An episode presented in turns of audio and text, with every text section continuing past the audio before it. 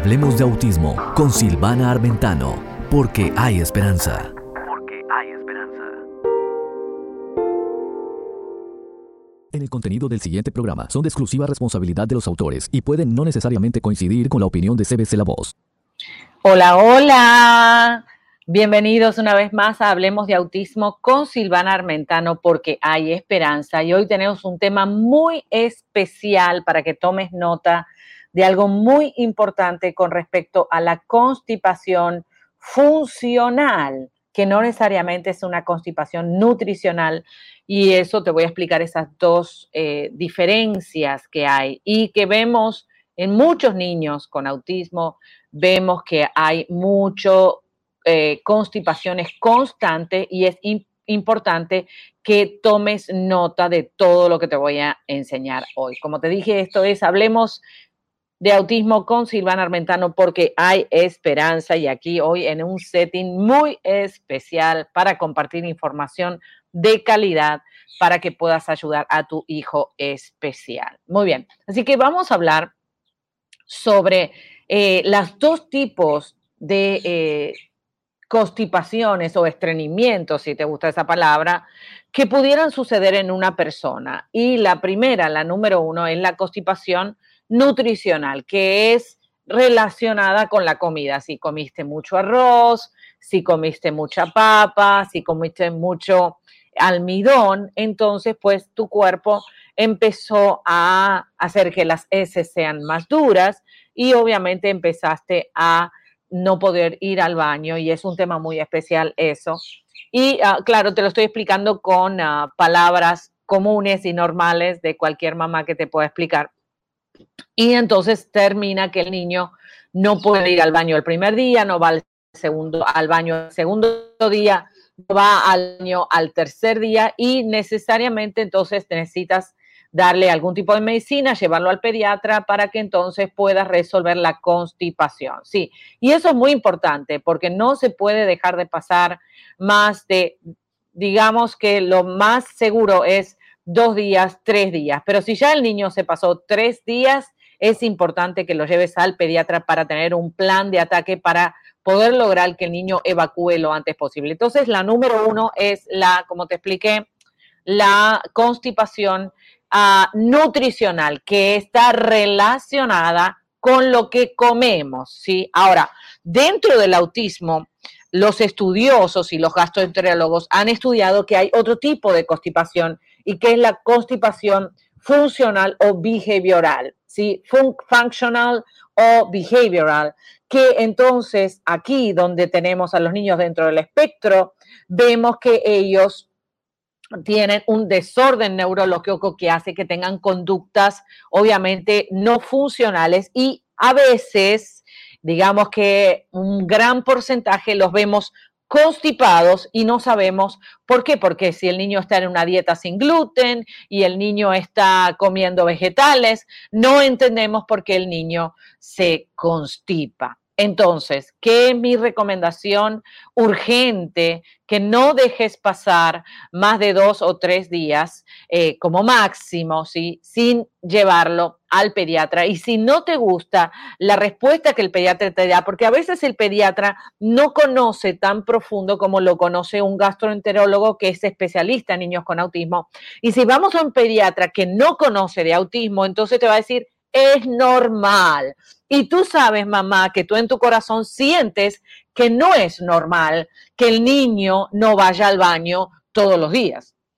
Así que sigue tu instinto maternal y llévalo a un especialista como un gastroenterólogo, ¿sí? Que se va, que sea especialista en niños con autismo, porque entonces él va a medir la conducta del niño y te va a ayudar a poder resolver un problema que pudiera detonar en problemas de autoagresividad, irritabilidad, eh, que no está enfocado, que pudiera también afectarle habla, porque a quién le gusta tener toda esa cantidad de piedras en el estómago, en el estómago no, sino en el, ah, obviamente en el intestino, molestando, molestando de una forma horrible, ¿sí?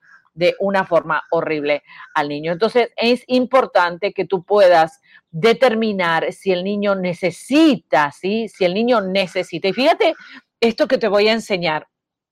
Esta foto que te voy a enseñar, yo sé que algunos están escuchándome por la radio y no pueden ver la foto, pero te la voy a tratar de leer. Fíjate acá, vemos cómo toda esa constipación, esas piedras dentro del intestino hace que el niño tenga dolor y obviamente que el colo se le distienda por el hecho que el niño necesita hacer mucha más fuerza para poder hacer que todo la caquita salga. Y claro, son términos feos, pero obviamente qué horrible es ver a un niño eh, con autismo agresivo por una situación de salud que puede ser resolvible. Entonces, quiero explicarte lo que los estudiosos dicen, y esto lo escribió el doctor Juan Calisto, ¿sí? que trabaja en el Nicholas Children's Hospital, donde conocen conocen sobre el autismo. Por eso que es importante tener un pediatra que conozca sobre el autismo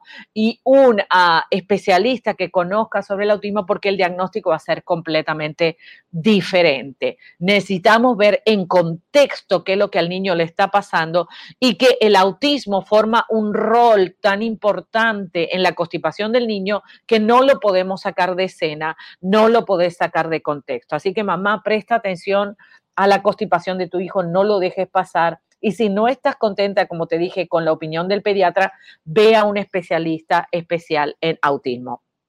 Entonces aquí te lo voy a, eh, te lo voy eh, a compartir.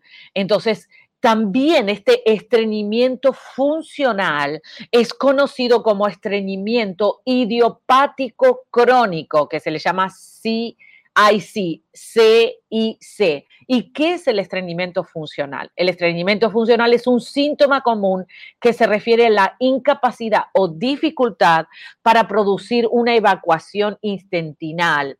Dice, cuando hay estreñimiento idiopático, eso simplemente significa que se desconoce la causa del estreñimiento. En algunos casos, el estreñimiento puede ser tan severo que provoca síntomas peligrosos. Por eso no puede dejar de pasar dos días, tienes que ponerle manos a la obra a eso. Entonces, ¿qué causa el estreñimiento funcional? Como sugiere el nombre, se desconoce la causa precisa del estreñimiento idiopático. Entonces, ¿cuáles son los síntomas del estreñimiento funcional? Es la incapacidad para defecar con regularidad, las deposiciones dolorosas, las deposiciones duras, la dificultad para defecar o un niño que se ensucia con frecuencia con síntomas comunes del estreñimiento idiopático. ¿Cuáles son las opciones entonces de atención del estreñimiento funcional? Una dieta equilibrada, obviamente regular, con alto contenido en fibra, abundantes líquidos y uso de laxantes son tratamientos potenciales para el estreñimiento idiopático y es posible que los niños también necesiten tomar un programa de manejo intestinal para comprender cómo ir al baño correctamente en casos extremos puede ser necesaria una cirugía o una limpieza de colon, ¿sí? Una limpieza de colon y de intestino completo, ah, instalan al niño en el hospital, le dan esa medicación, le dan esa medicación que se usa para limpiar el, el colon antes de hacer una colonoscopia y le van vaciando toda la constipación al niño para que el niño tenga un reset un reset y tenga todo el limpio. Con la limpieza no es suficiente. O sea, eh, digamos que nosotros en nuestro término mamá es una depuración o una detox, como se llama en este momento. Por eso que es tan importante que tú no automediques a tu niño y te recomiendo que escuches el programa de la automedicación, sino que tengas un seguimiento médico de profesionales expertos. Tú no puedes ser el médico de tu hijo, aunque puedas tener eh, sabiduría para dar una situación o para dar una medicina en una cuestión de emergencia. Pero tú no puedes declararte el médico de tu hijo cuando tú no eres médico de tu hijo y estás aprendiendo de profesionales que han estudiado sobre ese caso.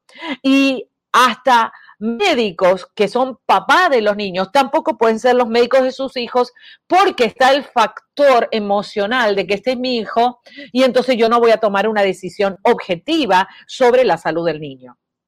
Lo más importante es tener un equipo profesional que pueda determinar qué tipo de constipación el niño está pasando y cómo resolverlo lo antes posible para que no se incremente el riesgo y el niño no tenga que ir a cirugía. ¿Por qué va a ir a cirugía un niño con autismo cuando se podía haber prevenido esa situación y eh, haber hecho la medicina de prevención para prevenir la constipación y mantenerlo regular todos los días? Lo normal que una persona tiene que ir es todos los días al baño y a veces hasta dos veces por día. Tu hijo pudieras hacer el test si tu hijo va al baño todos los días cada vez que hace una comida grande después del almuerzo y después de la cena? Si tu respuesta es que no, entonces necesitas trabajar con un gastroenterólogo especialista especialista en autismo que te va a dar un diagnóstico, un diagnóstico, un diagnóstico cierto, una, una diagnosis de la situación en su totalidad. Y por eso cuando vamos a un pediatra que no tiene experiencia en niños con autismo ni tiene estudios sobre esto, vemos que el diagnóstico es completamente diferente de uno que sí lo tiene. Y ahí parte de la base de tener la sabiduría para poder escoger los profesionales que nos ayuden a llevar adelante la, eh, la, eh, la parte digestiva de nuestro hijo. Qué triste Qué triste es que seguir las instrucciones de un médico que no tiene experiencia en autismo y que te hace fallar en el tratamiento de tu hijo, llevarlo a niveles peligrosos no es justo. Así que mamá, papá, si tú me estás escuchando y tienes un niño especial con autismo o algún tipo de otra disabilidad, no dejes que tu niño se constipe, no más de dos días, por favor. Y diría yo, si no va dos veces al baño por día, por favor, tenga que tener un plan con todo tu equipo. ¿Qué se puede hacer? Eso se puede hacer. La primera cosa es tomar nota, tener una data importante. Tú, mamá, tienes que tomar una data de cuándo el niño va al baño, de qué es lo que comió, qué es lo que no comió, cuáles son los alimentos que lo constipan, que no le ayudan a ir al baño. Sabemos que los niños con autismo son resistentes al dolor y tú tienes que adivinar si el niño está constipado o no la manera más fácil de poder diagnosticar una constipación, lo que hacen los gastroenterólogos es que cuando tú vas a la consulta le sacan un X-ray, una radiografía de todo su intestino para ver si hay materia fecal vieja que está convertida, que está dura y que el niño no pudo evacuar. Qué importante poder tener un equipo de médicos que es esté alerta y que esté instruido en la parte autística y en la parte de, gente especial, porque entonces van a fallar en el diagnóstico y te van a decir esta frase, es normal. Y no es normal que una persona vaya al baño cada tres días. Si tú eres el papá o la mamá y tienes ese problema, también debes de ir al gastroenterólogo. No sea que tú le estás pasando el hábito a tu hijo y tu hijo está desarrollando actitudes eh, agresivas porque él no sabe decir que eso le duele o no sabe decir que eso le está molestando. Qué importante este tema. Entonces, quiero decirte que pudiera haber varias causas, varias causas por las cuales se puede producir una constipación funcional.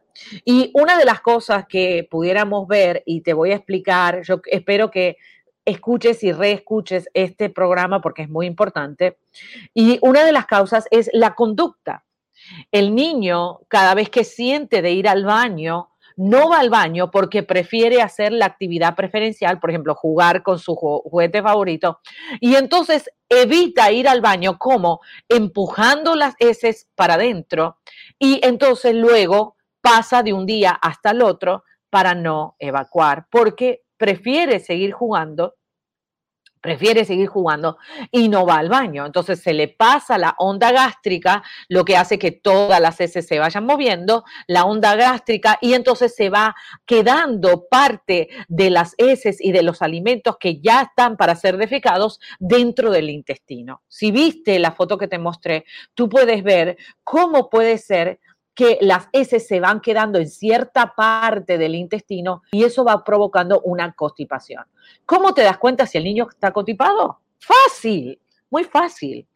No fue al baño. O sea, no fue al baño. Esa es la manera más fácil de saber si está constipado. La segunda manera más fácil de saber si el niño está constipado es llevarlo al gastroenterólogo y hacerle una radiografía. Sabemos los peligros de la constante radiación y la radiografía, pero también sabemos los peligros de la constipación. Y entonces ahí vamos al punto tan importante. Si el niño tiene eh, conductas repetitivas estereotipadas, si el niño está dentro del espectro del autista, entonces pudiera desarrollar una constipación severa y tu hijo poder estar a riesgo fatal. Por eso no lo dejes para mañana lo que puede ser resuelto hoy. Muy bien, entonces te había dicho la constipación, número uno, por la parte behavioral. Número dos, por una parte sensorial. Si el niño tiene un desorden sensorial, es muy probable que vaya a provocar constipaciones en su vida, lo cual tienes que estar muy atenta. ¿Sí? Ahora, pudiera haber una tercera, una tercera, y es que el niño tuviese úlceras dentro del intestino o tuviese llagas o tuviese cosas y eso le está provocando la constipación. Y número cuatro, pudiera ser que el niño tenga una situación microbiótica que necesite probióticos para sanarle su intestino. Y estas cuatro situaciones pudieran darse las cuatro a la vez, una sola, pudiera darse algunas, sí, pero en los niños con autismo vemos que eso es muy frecuente. Y por eso eh, se les llama, los doctores y los especialistas han llamado al intestino como el segundo cerebro. Entonces, si tu intestino está lleno de materia fecal, ¿cómo tú crees que la mente va a funcionar? Cuando el cuerpo está preocupado y está ocupado todo tu sistema inmunológico de poder liberar esa constipación. No puedes quedarte ignorante a esta situación y no puedes ser eh, no solamente ignorante, sino ser negligente de no darle atención médica a tu hijo. Como te dije, si tú eres papá de un niño con autismo, tú no puedes ser el médico de, de tu hijo, ni que seas médico, porque nadie es profeta en su tierra. Necesitas trabajar con especialistas que estén especializados en el área que vas a trabajar, la parte gastrointestinal, pero también vas a trabajar en la parte de conducta behavioral. Porque entonces, después que el niño recibe la limpieza, sale de hospital de haber vivido un martirio por la limpieza, entonces se vuelve a constipar y no te puede volver a pasar lo mismo. ¿Sí? Entonces es importante mantener el intestino del niño con autismo y de cualquier persona que tenga una necesidad especial que no puede ir al baño todos los días, obviamente, tenerlo perfecto, tenerlo como un reloj. Y de esa manera vas a poder evitar, evitar, evitar problemas de autoagresión, de irritabilidad, de falta de concentración, de falta de interacción, de eh, problemas del el habla, porque claro, el niño está, eh, todo su cuerpo, su sistema inmunológico, toda su atención está en esa área y obviamente no puede enfocarse en otras cosas. ¿Lo vas a hacer?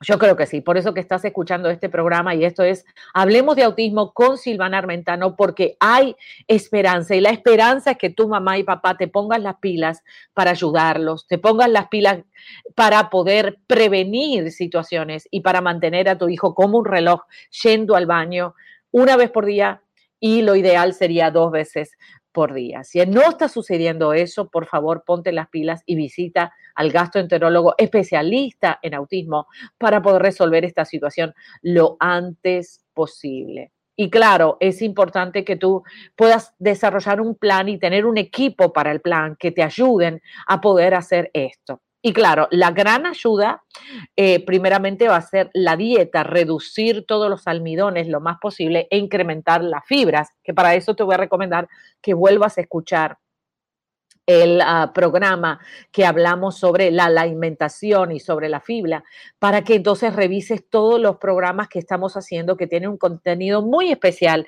y para que tu hijo con autismo tenga una vida digna, tenga una vida funcional, pueda progresar sin obstáculos. Todo ese pupu dentro del intestino le está ocasionando un montón de problemas y eh, pudiera ser trágico. Así que por favor, por favor, ponte las pilas, trabaja con seriedad, trabaja con honestidad y trabaja para poder ayudar a tu hijo en una forma inteligente y diligente.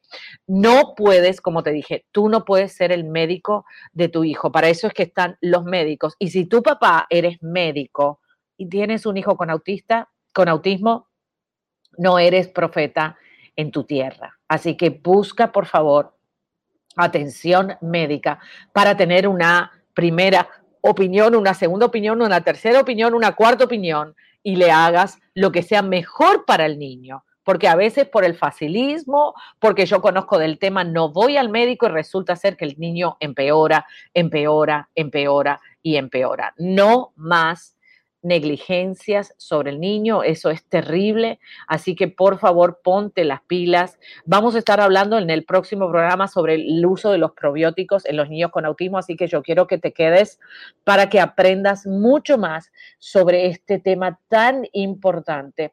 Y eh, claro, te quiero repasar lo que estuvimos viendo y que es la... Eh, la constipación funcional o behavioral. Algunos médicos la llaman eh, constipación behavioral, porque está relacionada con la conducta y no con una eh, con la nutrición. No es una constipación nutricional por la comida, sino es una constipación behavioral por la conducta o funcional, como se llama. Así que lo puedes googlear, eso está en todas partes del mundo. Hay estudios, pero te recomiendo el website de Nicholas Children's Hospital, eh, el Joy de Mayo, que está muy bueno aquí en Estados Unidos, pero estoy segura que hay médicos en todas partes del mundo en todas partes del mundo que eh, obviamente están aprendiendo de esto. Así que tenemos que, tenemos que evitar estas situaciones para entonces poder aumentar la calidad de vida de nuestros hijos. Recuerda leer los blogs sobre autismo que tienen información muy importante para mejorar la calidad de vida de tus hijos y recuerda también adquirir los materiales que están para poder identificar los signos del autismo y prevenir, prevenir. Tienes que eh, aprender la palabra prevención como sinónimo de calidad de vida para tu hijo. Cuando tú previenes un problema en el niño con autismo, estás oh, dándole calidad de vida porque entonces el niño va a estar más saludable, va a vivir una vida más feliz y tú vas a poder descansar en esa felicidad. Me encantaría saber tu opinión, si tu hijo se ha constipado alguna vez o si tú te has constipado alguna vez, si ha sido una constipación nutricional o funcional para poder determinar entonces cómo va a ser el tratamiento y cómo va a ser el seguimiento de tu hijo o de, de, ti mismo para evitar problemas. Acuérdate que también cuando esas heces quedan pegadas al nitetino, eso pudiera producir en el futuro cáncer de colon, porque ese, esa materia fecal no tiene que estar ahí. No tiene que estar ahí. El intestino, Dios lo creó para que la materia fecal pase por el intestino no se quede en el intestino ni en el colon. Por eso es que luego hay muchos problemas de cáncer de colon o cáncer de intestino que se podrían haber evitado con una alimentación sabia y con una visita al gastroenterólogo a tiempo. Por eso estoy aquí con esta flag de alerta para que puedas prevenir y darle calidad de vida a tu hijo especial. ¡Wow! Es muy especial que tú eh, sepas que tienes una personita en tu casa que no te puede comunicar, que tiene alguna piedra ahí, que aunque tocándole tú puedas eh, sentir eso, los especialistas están preparados para poder ayudarte. No escatimes la ayuda para tu hijo para evitarte una ida al hospital o para evitarte una ida al doctor o para evitarte un copago médico. No hagas eso, porque luego va a ser mucho más costoso el recuperar la salud en una operación una cirugía para quitarle esas piedras que se podrían haber evitado. Así que recuerda los dos tipos de constipaciones que pudieran haber. La primera es la constipación nutricional, que es referente a la comida, y la segunda, la constipación funcional, que está relacionada con la conducta con la conducta. Y a veces con las medicinas caseras no es suficiente. Tienes que hospitalizar al niño, tienes que ayudarlo a limpiar el colon, tiene que haber una supervisión médica y eh, un seguimiento de esta situación. Así que no puedes dejarlo. Si tú ves signos que el niño está constipado ya el segundo día, corre, por favor, no lo dejes porque entonces eso va a traer problemas colaterales y problemas en su lenguaje, problemas en su conducta, problemas en su eh, alimentación, problemas en la familia, problemas en el sueño. Fíjate ya cuántos problemas te mencioné relacionados a la constipación funcional.